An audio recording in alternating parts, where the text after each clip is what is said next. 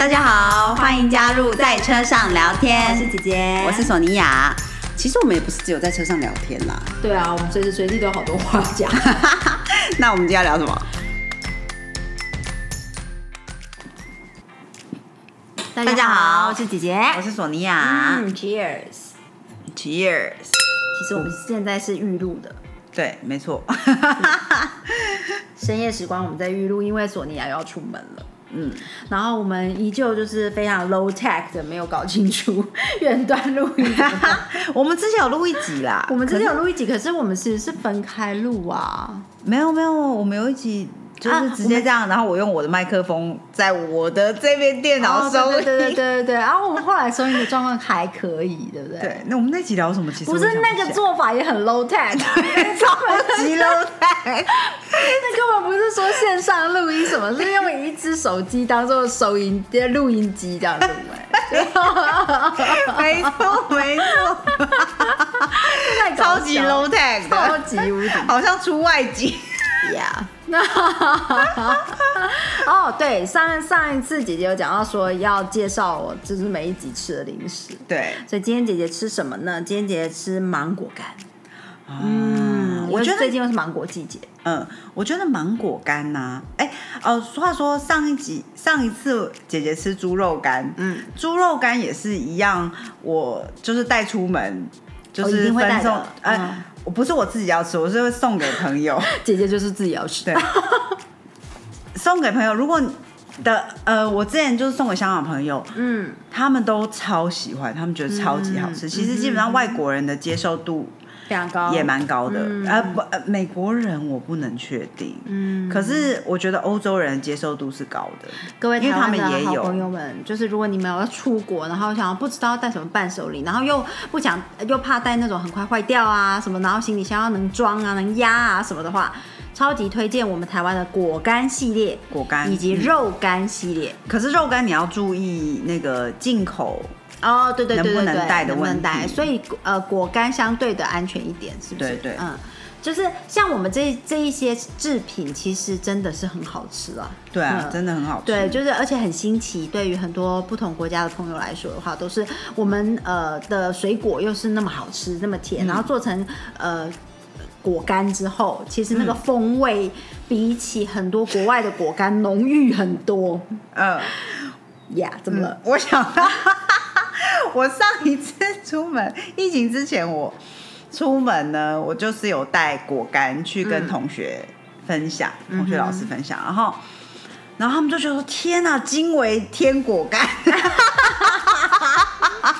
然后就说：“这个也太好吃了吧！”然后就是芒果干这样，然后。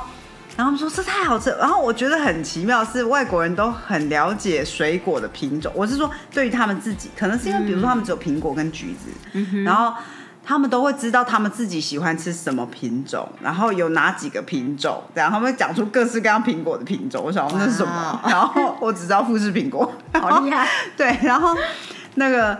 他们就问我说：“这是什么品种的芒果？”这样，然后就台湾爱文芒果，我想说，呃，除了台湾还有别的地方有嘛？然后，然后我就说：“嗯，我不知道怎么形容。”然后，然后他就说：“你就是告诉我，因为他主要是他们想知道，让他们以后才知道要买什么这样。”嗯，然后说：“ 如果我把它翻成英文，就是 Love Article。”你就说艾文就好啦，真的，我觉得自己太好了。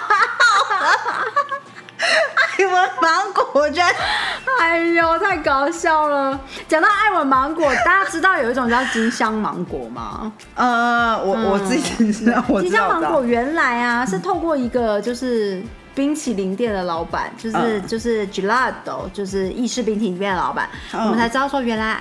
金香芒果，呃，最主要产区好像就是在中台湾，嗯，然后产量非常的少，主要就是彰化吧。对对对对对，然后呃产量非常的少，所以其实出了彰化，出了可能可以到台中啦，就出了中台湾之后，嗯。就吃不到哎，因为没有量可以再卖出去了。嗯嗯嗯。所以如果大家有到中台湾玩的话，其实哎最近是芒果季，可以可以搜寻一下金香芒果，真的有土芒果的香气，可是是艾文芒果的口感。哦，对对对对，对，很好吃，因为土芒果就是有一种特殊的香味。嗯，对对，那个是爱我，可是我自，我好像我都喜欢。对，所有的芒果 就好像姐姐所有的桃子我都喜欢，土桃子就是那种小桃子，一直到水蜜桃，各种。我只喜欢吃水蜜桃，各种桃子我很喜欢。因为讲到芒果干呢，呃，其实我们今天要聊的话题跟呃姐姐。以前去京都学花道的时候，我的老师非常喜欢吃芒果干。哦，真的。对，然后他是一位年纪很大的老师，然后嗯，他是日本老师嘛，那他年纪已经很大了，那他小的时候来过台湾生活过一段时间，嗯，然后我记得应该是在高雄，哦，跟着他的父亲那个时候在台湾有有工作，嗯，有出差嘛，还是外派这样子，嗯嗯嗯，所以呃。呃，当我去京都上课的时候，其实老师就有种很惊喜，觉得哇，来自台湾的学生，就令他有小时候的回忆这样子。对，那老师在课余之间，因为我们虽然是插花的课，但是我们还是要有休息的时间。那其实，在花道课上休息时间是非常弹性的，就基本上你插到插花插到有点疲乏了，你就跟老师说哦，我需要我我可能需要去喝一杯茶什么的。那老师就啊没有关系啊，你就自由进出这样。嗯，那老师自己也会休息。所以有时候老师就会说啊，就是问我要不要吃一个他的点心这样子，然后很长，老师拿出来是芒果干。哦，真的，对，哦，我还以为是你带芒果干去，没想到是他拿出来跟你分享。对对对，然后其实是从老师跟我分享的东西之后，后来我带伴手礼给老师，嗯，我就知道老师喜欢什么。对，因为因为有时候八十几岁的老人家，其实你不太知道他可以吃什么，不能吃什么。嗯嗯。对，然后因为老师给我吃过的东西，有一些我觉得啊，跟我的家乡味很合，所以我后来就也有带这样的礼物给老师，像芒果干，像梅干。梅干，梅子干，对，老师是梅饼还是梅干？不是，是老师喜欢吃腌制梅子哦，压扁扁那种。不是，是湿的，是在呃，像在日本的话是咸梅子，嗯，对，是很咸。我知道你在说什么了。那在台湾的话，我们有各种口味的腌制梅子，对对对，所以就也可以跟老师分享哦，对，嗯，蛮有趣的，嗯嗯嗯。好，今天要聊的跟花道有关，什么主题呢？好，其实是那一天呢，我在跟一个朋友聊天，然后他说他就是刚结束他一期的这个茶道课，嗯哼，可是他就说我他真的没办法再继续上下去，他觉得 整个课程都让他觉得太做作，就是啊不是表示他批评别人很做作，而是他在做很多东西，他觉得说这些东西就是嗯为什么没有办法融入他的。嗯，怎么感觉很故意有一些动作，是不是？对对对对对，然后他就觉得说，好太做作了，实在不适合他。嗯哼，嗯，他就没有办法继续上下去。然后我大概跟他分享一下，我之前就是本来也想去学茶道，后来觉得说，比如说大家都一定要穿白色的衣服，这个我没办法接受。然后 就是有好多规矩，我就觉得说规矩这件事情我可能不太适合我。然后我们就稍微聊了一下之后，我就想到说。姐姐之前在日本上花道课，然后当然也有在在。我的起源是香港的老师，我是非常尊重我的。对对对，对，我的老师是香港的老师。对，来香港上花道课，然后后来也在日本有上过这样。然后，然后当然花道，我想有大家略略理了解一点点日本文化，或者是理解花道的人都知道，那个规矩是非常多的。是的，嗯。然后我就想说，那规矩。跟做作之间，嗯你怎么你你你怎么判断？你怎么不是说判断啦？什么样的状况之下，你觉得这是很做作？什么这样状况之下，这个是规规矩应该要有的？就是你怎么去那个界限？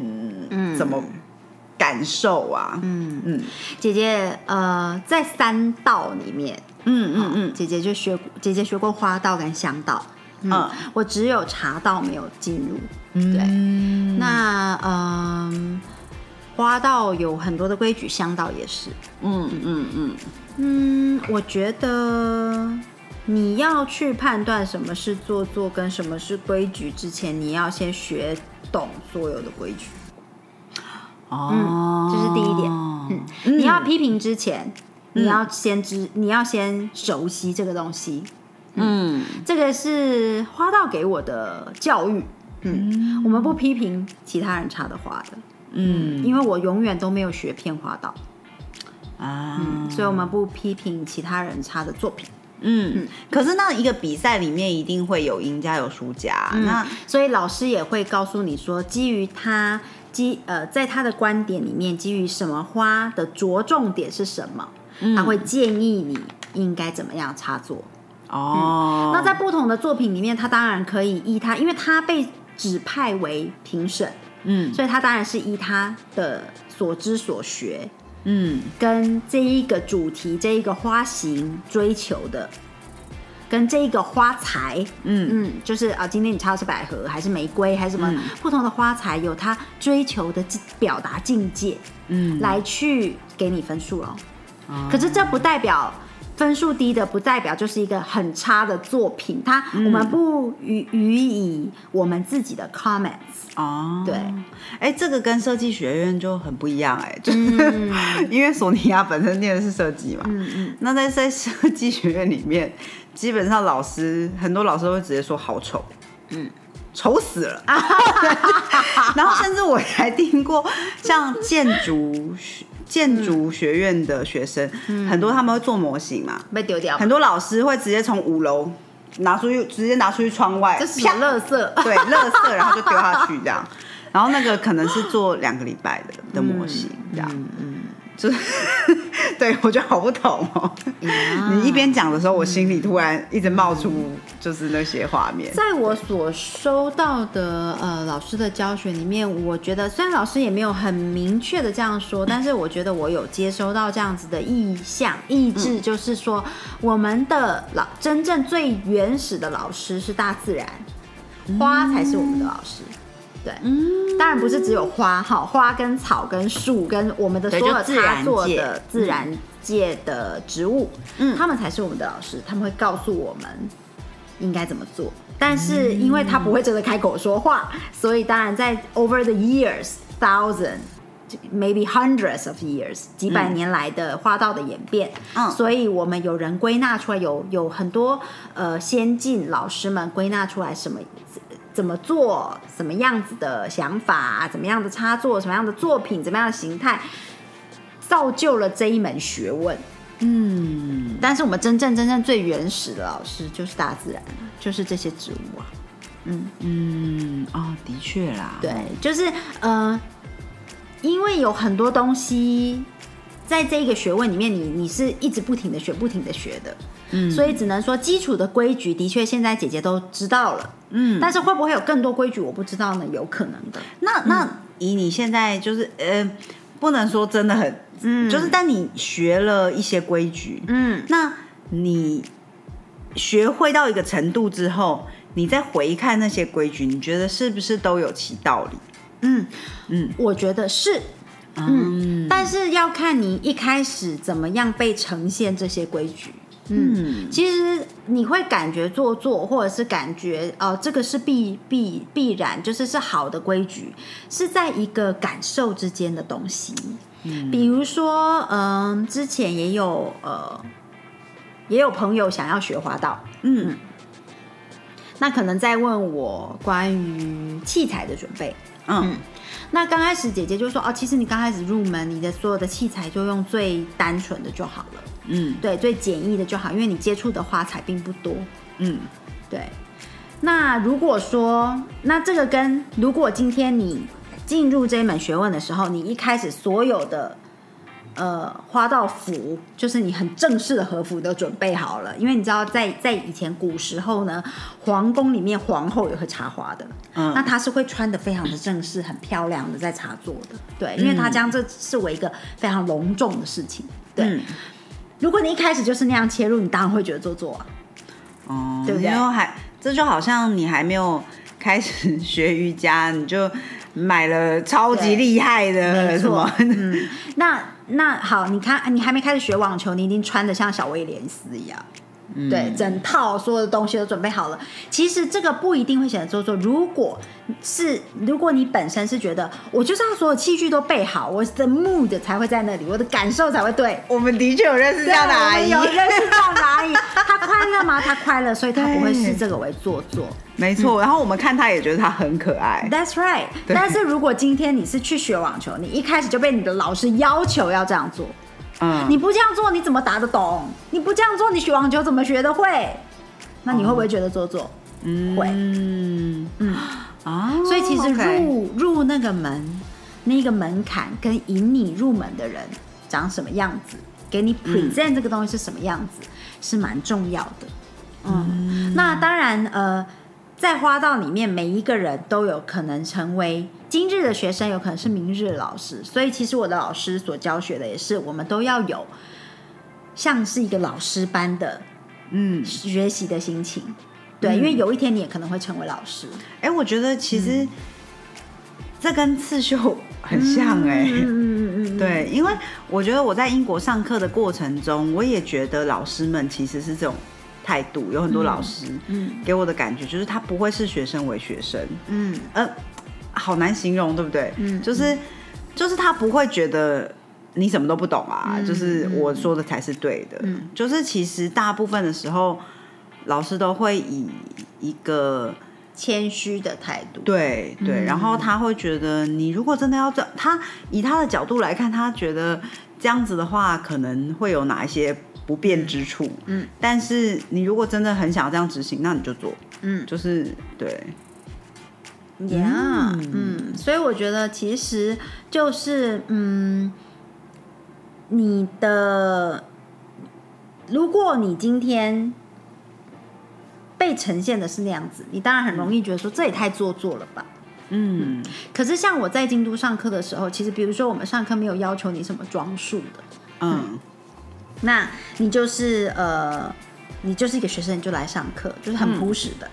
但我也有在课堂上，因为花道不是说同一个班上就会全部都是同样的程度的学生，嗯对，大家其实会不一样。那因为我我跟随的那个老师其实是一个很厉害的老太太，是一个很厉害的大老师，对，嗯嗯嗯，那他的班上偶尔会出现很厉害的老师来向他是学，就是对他来说是学生嘛，嗯对，来插座。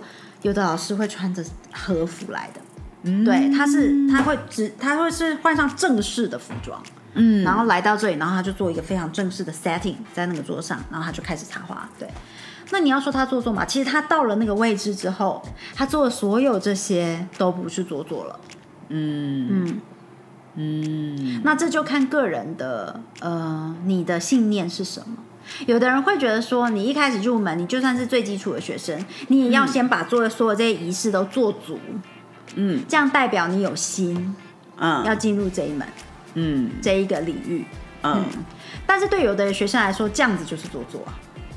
呃，所以其实我觉得，可能做作与不做作之间，某种程度跟人与人之间的频率也有一点关系，对不对？嗯，我同我觉得是，嗯嗯像我觉得呃，我跟着我的老师的时候，当然也呃，我会我的所有的，我会提出很奇怪的问题，就是我会提出说，为什么我们要这样？为什么我们要那样？为什么我们要那样？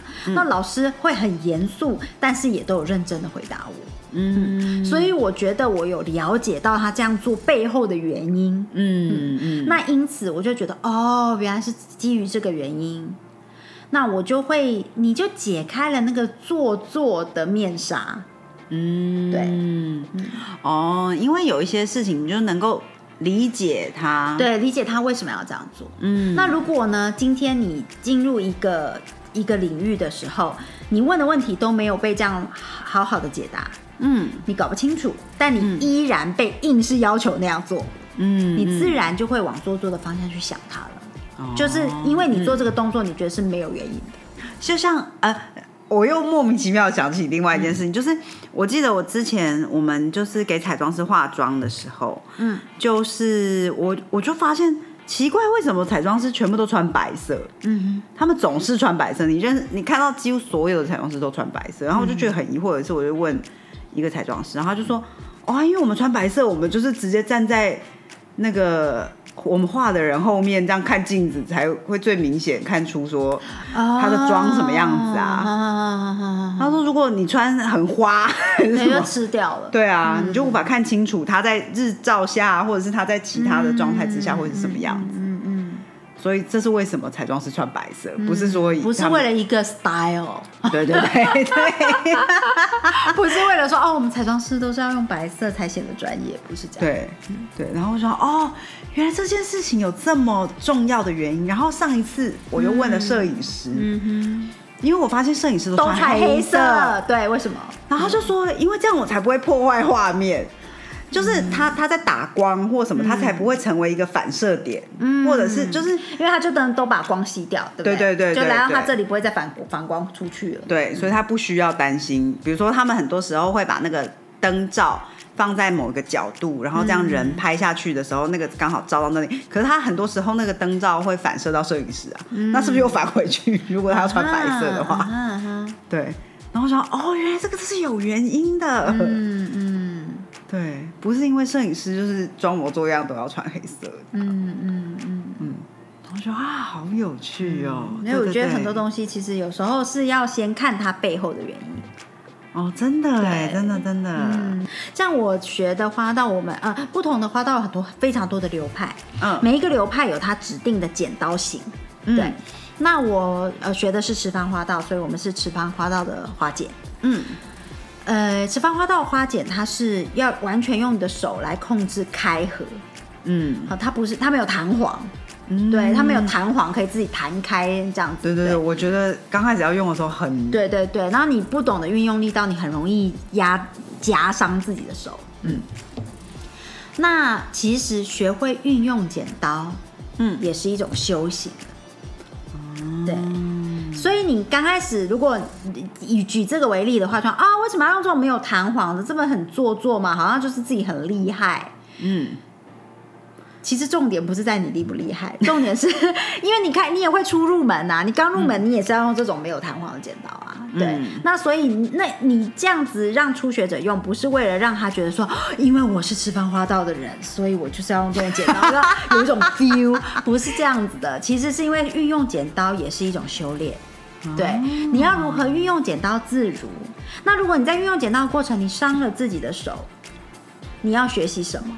嗯，对，这就好像你插座，你的作作这一次的作品，如果花材是玫瑰，你不先把刺剪掉，而刺伤了自己的手，这一堂课要教你什么？嗯，对，嗯嗯，这从中的人生课题，其实也是一种学习。像插一盆花，我们至少要用三个小时，这是耐心的磨练。嗯对不对？花材怎么处理？不同的花材吸水性不一样，嗯对，你要怎么处理？有刺的花材，你要花心花心思，先把刺慢慢的剪掉。嗯不一定你每一朵玫瑰花都会用到，可是你不可能在插一朵的时候你才剪一朵的刺，嗯你要全部都把它整理好，然后你再开始插插做你的作品。嗯，这种种每一个步骤都不是因为说啊这太做作了吧，你就要擦的时候你再拿来剪刺就好啦，干嘛？这就像你要煮每一条红萝卜的时候，你再帮它削皮，丢进去之前一条的啊，赶快削，然后 对，所以你煮出一锅烂红萝卜才叫不 不做作嘛。对，所以这里面的道理就在就就是这是一种这是一种学习与体会啦。嗯，当你煮够多的烂红萝卜之后，你就知道那些做作的小皮是为什么了。嗯，对，如果它是有背后的原因的，那其实它并不是做作，只是你还不够了解它背后的原因。嗯。我觉得，所以所以理解真的是很重要的一件事情。嗯。不过能不能理解，这也又是缘分了。对啊，对对对，对。当然也一定会有，就是当你真的理解了，你在试图更深入的理解，然后你发现有些动作真的是做作，这并非并非完全不可能。对，嗯，因为所有的学问都是人去把它集结成一门学问的，嗯所以在这个过程之中，有多少人加了自己觉得应该要有的动作呢？嗯嗯，这并非，这是不无可能的。所以，嗯嗯呃，我觉得评断之前，你要先够了解它。然后你真的觉得自己够了解了之后，好，你觉得什么动作对你来说是做作，什么动作对你来说是必须，但那也只是对你来说，嗯因为你永远都不可能真的完完全全了解透彻一门学问，尤其是很历史很久远的学问。对啊，嗯，人要谦虚。真的真的，但是我我非常认同，就是说，对于初学者来说，要求一些非常高阶的对，其实是没有到那么，因为他你除非你能花时间好好的解释，嗯。对，好好的解释你为什么要求初学者也要这样做。嗯，对啊，嗯。的确，嗯，啊，没错没错，嗯。嗯，啊，理解了，谢谢姐姐的解答。这纯粹是我个人的解答啊，希对啦望就是让就是呃，对于有些有疑惑的人有帮助。不过我觉得这本来就是在每个人的学习历程，或者是在嗯与人相处都很个人的事情。嗯，就是人与人之间的互动，本来就是每一个人的状态都不太一样嘛。对啊，嗯对对对。最后举一个例，就是我的老师们，呃，在我们上花道课的时候，他不会要求我们穿和服，嗯，但他会要求我们坐直，坐坐直，嗯，哦，好好嗯坐着，不是说你一定要正襟危坐，嗯。而是你好好的做，好好做好，嗯。好好处理花材，尊重你的老师，也就是花本身。嗯，对，所以这个动作是必须，嗯。而穿和服的动作在这个阶段来说是做作。